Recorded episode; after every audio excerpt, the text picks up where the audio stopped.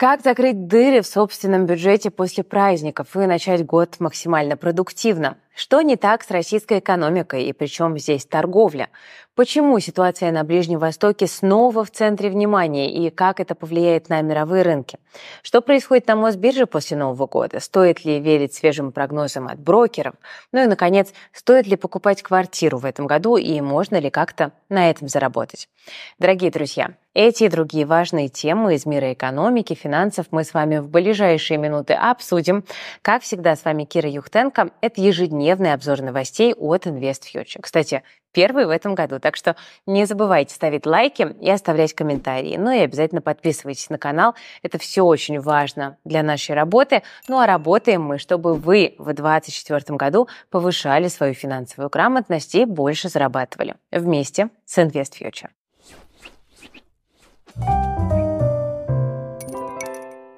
Ну что ж, друзья, праздники все остались позади, все подарки подарены, фильмы просмотрены, салаты съедены, таблетки подъедены. Пришло время подсчитывать потери. Как следует отметить Новый год сейчас, это удовольствие такое довольно недешевое, я думаю, что вы все это заметили.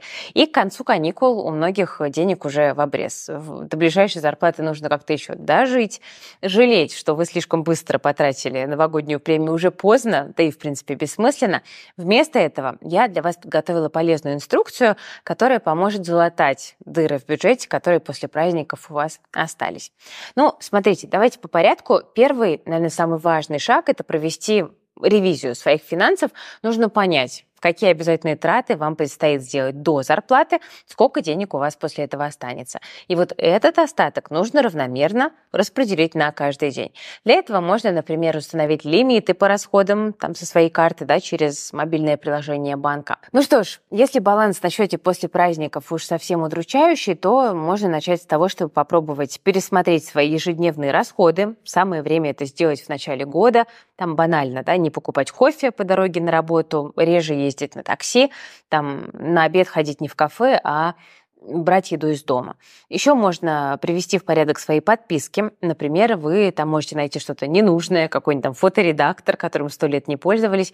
Но на крайний случай какие-то из подписок можно на время приостановить, пока дыры в бюджете не затянутся. Еще один способ сэкономить – это скачать приложение магазинов, в которые вы часто ходите, ну, там, скажем, за продуктами. Как правило, там можно узнавать там про новые акции, копить бонусы, получать скидки на какие-то определенные товары. И кроме того, у многих торговых сетей есть партнерские отношения с банками, которые могут давать кэшбэк за покупки. Так что этот момент тоже в начале года очень рекомендую проверить.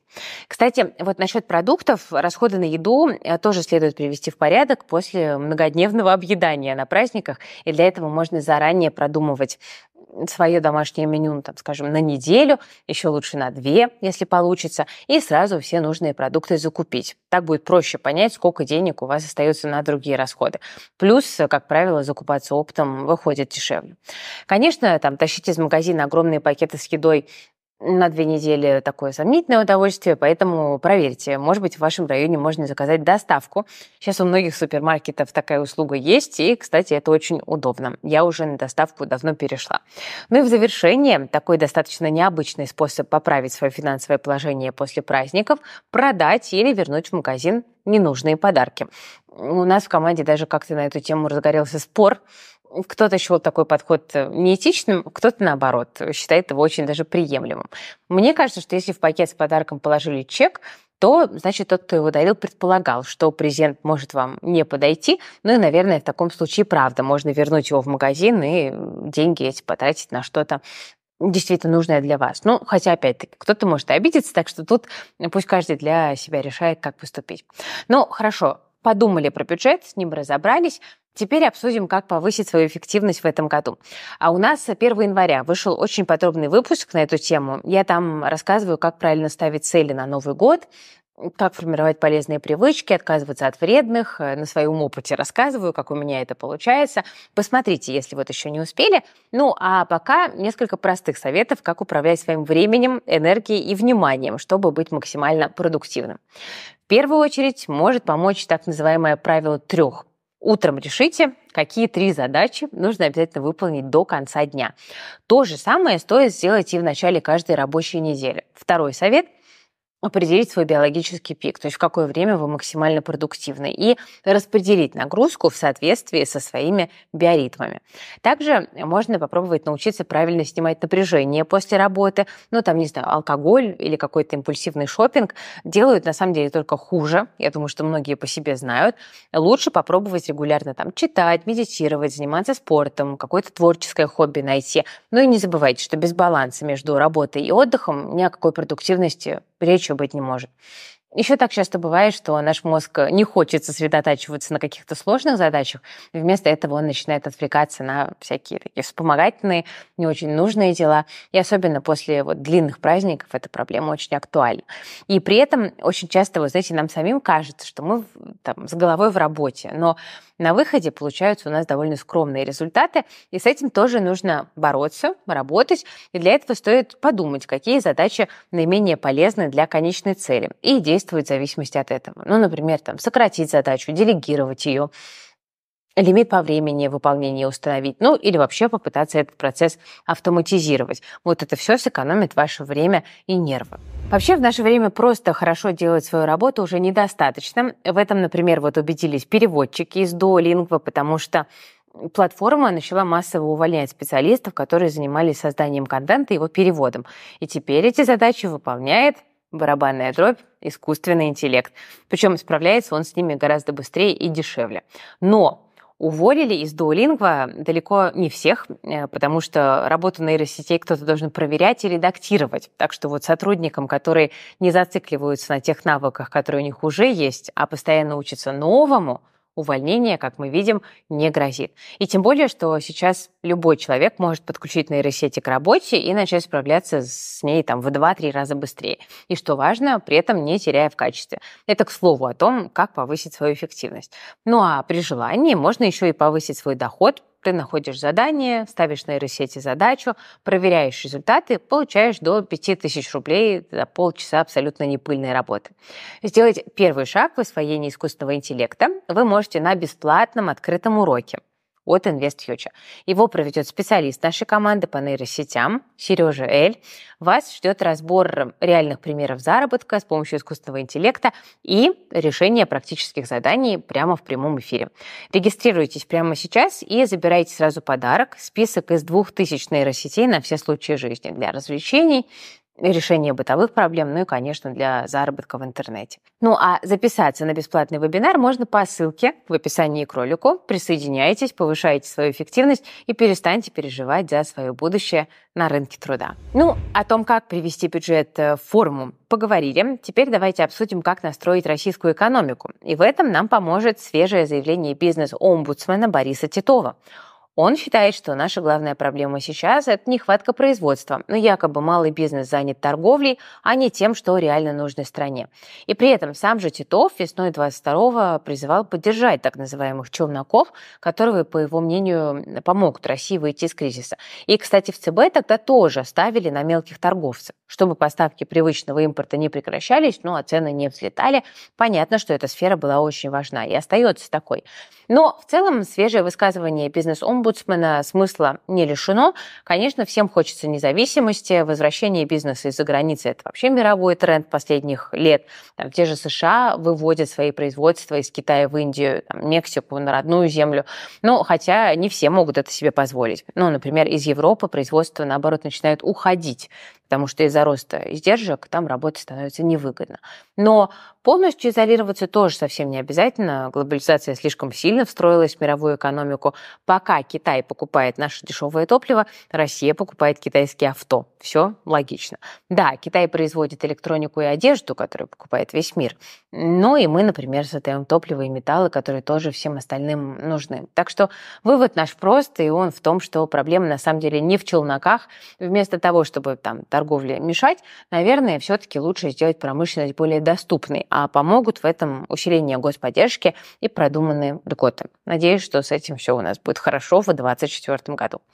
При этом снижать ставку для помощи бизнесу может быть на самом деле довольно опасно. Да, в моменте производства может вырасти, там цены снизятся, но в итоге это может привести к плачевным результатам как это там, допустим, в той же Турции да, произошло. Друзья, как вы считаете, что нужно российской экономике прямо сейчас? Развитие собственного производства или укрепление внешних торговых связей? Пишите в комментариях, а мы с вами пойдем дальше. Кстати, вот про мировую торговлю, несмотря на начало Нового года, факторы риска а, остаются для нее, в общем-то, старыми. И один из ключевых – это ситуация на Ближнем Востоке. Вот пока там мир наряжал елки, праздновал Новый год, Рождество, регион продолжал греметь. Ну, например, Иран сотрясли теракты, в которых местные власти обвинили США и Израиль. Также возле ливанского Бейрута беспилотник убил одного из руководителей Хамаса, ну а Штаты нанесли удар по лидеру ответвления группировки Хизбалла в Ираке. Кроме того, Йемен, помимо торговых судов в Красном море, начал атаковать даже американские войска, которые охраняют маршрут, Госсекретарь США Энтони Блинкен заявил, что атаки йеменских хуситов затрагивают интересы более чем 40 стран и нарушают около 20% мировых морских перевозок. Ну, в общем, мы видим с вами, что напряженность расползается по всему региону, по всему Ближнему Востоку. Новые фронты пока не открываются, ну, вероятно, страны осторожничают, но видно, что руки у многих уже чешутся, и в какой-то момент терпение может закончится. Так вот, например, министр обороны Израиля опасается, что Иран наращивает военную мощь вокруг его страны. В Йемене вообще объявили мобилизацию и грозят отправить своих солдат в Газу. Ну а США уже обсуждают сценарий расширения конфликта и вступления в очередную войну. Но даже без широкомасштабного конфликта Ближний Восток всерьез мировой экономике угрожает. Ну, к примеру, помимо нефти и газа уже дорожает логистика. По данным агентства Рейтер, цена перевозки контейнера из Азии в Европу взлетела уже в два раза, ну а CNBC пишут, что аж в четыре. Пока нарушение поставок не такое серьезное, как в 2020-м, но это уже тревожный сигнал. И это дополнительный стимул для роста инфляции в мире. Новый подъем цен отсрочит снижение процентных ставок, на которые большинство инвесторов сейчас рассчитывают, но это, само собой, ударит и по фондовым рынкам. Ну а перспектива нового глобального конфликта дополнительно понизит аппетит инвесторов э, к риску. Так что год для мировой экономики начинается неспокойно, и, вероятно, будет он непростым, но, с другой стороны, к трудностям нам давно уже не привыкать, и я уверена, что мы с вами и на этот раз тоже как-нибудь справимся. Так, ну ладно, друзья, о глобальных рынках мы с вами немножко поговорили. Теперь давайте посмотрим, как этот год начался на рынке российском. И, вы знаете, весьма позитивно начался. Первая торговая неделя осталась за покупателями. С 3 по 5 января индекс Мосбиржи прибавил примерно полтора процента. В эти дни рынок поддерживала нефть, которая подросла на фоне эскалации на Ближнем Востоке, ну и ослабший на праздниках рубль. Вторая неделя тоже началась с роста. В понедельник индекс вырос на 0,7%, поднялся выше 3150 пунктов, кстати, впервые с 1 декабря. Но сегодня нефть и рубль, наоборот, играли против рынка. Бренд опускался ниже 76 долларов за баррель. Рынок уронило снижение отпускных цен Саудовской Аравии. Для рынков Европы и Азии они сократились на 1,5-2 доллара за баррель. Это самое глубокое снижение за 13 месяцев. Негативная реакция нефтетрейдеров вполне предсказуема Саудовская нефть э, занимает значительную долю рынка, цены на нее отражают слабые ожидания по спросу на углеводороды, так что, в принципе, все понятно. Но в то же время российская валюта после праздников начала укрепляться. Доллар утром 8 января торговался в районе 90 рублей 50 копеек, но, правда, к вечеру доллар опять немного подорожал. На этой неделе позитива рублю должно добавить возвращение экспортеров на валютный рынок, ну а также увеличение продажи валюты со стороны ЦБ. Аналитики допускают, что в ближайшие дни мы вполне можем снова увидеть доллар ниже 89 рублей, и особенно, когда рынок наберет обороты после праздников. Но есть факторы, которые будут мешать мешать российской валюте в январе укрепляться. И среди них э, геополитическая напряженность, скачки цен на энергоресурсы, высокая инфляция и стабильный спрос на валюту от э, импортеров. Список лидеров роста сегодня возглавили бумаги застройщика ПИК, которые без новостей более 3% прибавили. Также хорошо подросли акции ВТБ, X5, Русагра и Сургутнефтегаза, ну и тоже без веских причин.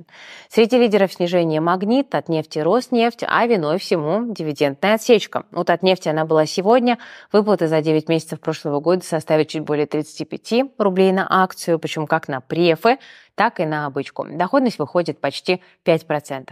У «Магнита» и «Роснефти» реестр на получение дивидендов 10 января закрывается. В первом случае акционеры получат 412 рублей на акцию. Это вот первые выплаты от компании после почти двухлетнего перерыва. И при этом солидный объем кэша, который скопился у «Магнита» на счетах, может позволить ему объем дивидендов увеличить. Поэтому аналитики ожидают до 18% дивдоходности в течение следующих 12 месяцев. Но у компании нет четкой дивполитики, поэтому точные прогнозы по выплатам делать довольно сложно на данном этапе. Роснефть в январе собирается распределить 50% от чистой прибыли по МСФО за первые 6 месяцев прошлого года. Выплата составит 30 рублей 77 копеек на акцию, ну а дивдоходность превысит 5%. Если смотреть на рынок в целом, то прогнозы по дивидендам более чем оптимистичные, как мы видим. Ну, например, цифра брокер в этом году ждет выплаты почти на 5 триллионов рублей. Это на 75% больше, а, чем в прошлом периоде. Сама по себе цифра хоть и внушительная, но не очень примечательная. Похожий прогноз в конце прошлого года сделали аналитики «Газпромбанк инвестиций». Так что, скорее всего, в реальности мы действительно увидим плюс-минус вот такие вот э, цифры. Здесь важно, когда именно вышел прогноз от цифры. Ну, а именно сразу после праздников, потому что план по сделкам нужно как-то выполнять.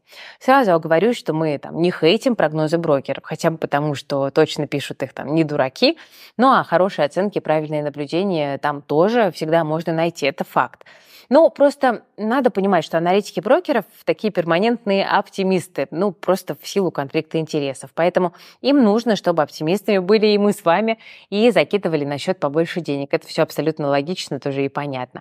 И вот даже когда оптимизм обоснован фундаментально, этот фундаментал дадут только тогда, когда нужно как бы им, а не вам да, и так-то все верно, там год на дивиденды обещает быть рекордным, тут нет никаких вопросов, но просто нужно не забывать такую прописную истину, не все золото, что блестит, и иногда это применимо и к оптимистичным прогнозам от аналитиков э, тоже. Просто всегда держите в голове, как говорится, доверяй, но проверяй. Ну что ж, фондовый рынок мы обсудили, а теперь по традиции переходим к рынку недвижимости. И вот тут вот наметилась довольно любопытная тенденция, которую мы решили разобрать.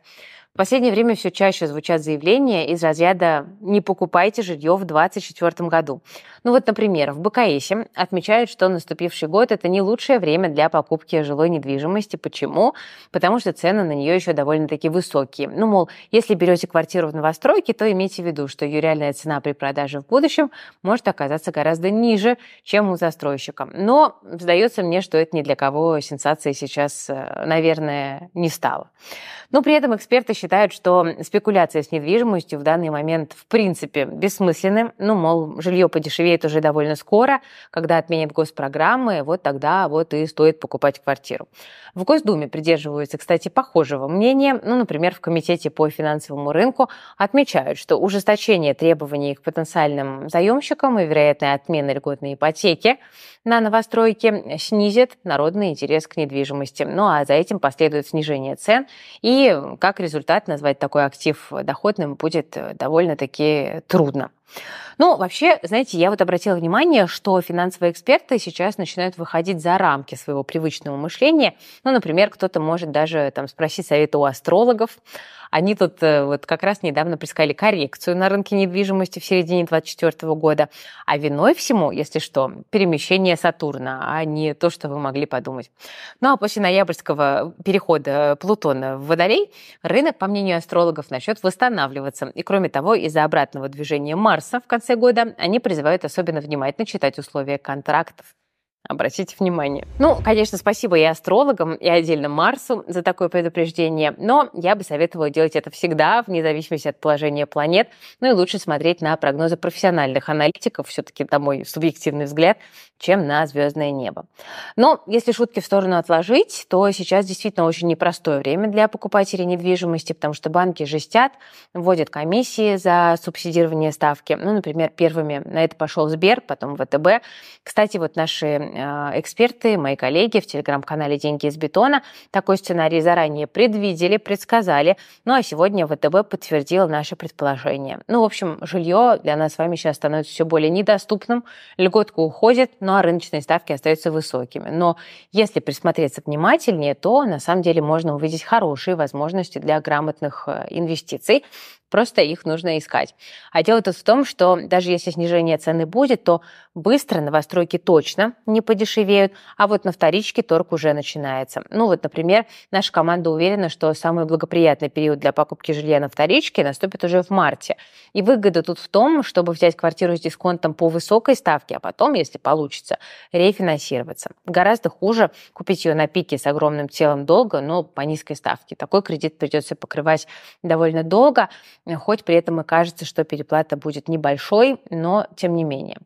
Так что, чтобы не обжечься, тут нужно считать выгоду отдельно в каждом конкретном случае и учитывать при этом возможную коррекцию, изменение ставки, ну и прочие нюансы, которые тут тоже э, играют огромную роль, их очень много.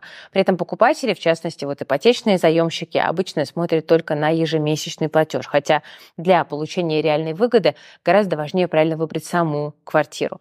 Э, и тут э, вот хочу сказать, что редактор нашего канала «Деньги из бетона» уже подробно тут расписывал недавно, как наилучший момент определить, э, если вы покупаете жилье для себя. И, кстати, что еще интереснее, э, он рассказал, как найти квартиру, которая всегда будет расти в цене на любом рынке. Ссылки на оба материала вы найдете в последнем посте, который вот сегодня в канале опубликовали. Так что я оставлю ссылочку на деньги из бетона в описании. QR-код для перехода на экран мы выведем. Так что, друзья, подписывайтесь и будьте в курсе самых важных новостей рынка недвижимости. Ну и удачных вам сделок в этом году. Ну что, друзья, на этом у меня все. Э, немножко отвыкла я за праздники записывать для вас новостные выпуски, но надеюсь, что было интересно. Если это так, то не забывайте ставить лайк под видео, подписываться на канал канал InvestFuture, если вы еще вдруг не подписаны. Все полезные ссылочки в описании к этому видео вы найдете. Ну а я на этом прощаюсь. Вы смотрели InvestFuture, с вами была Кира Юхтенко. Берегите себя, своих близких и свои деньги. Всем пока.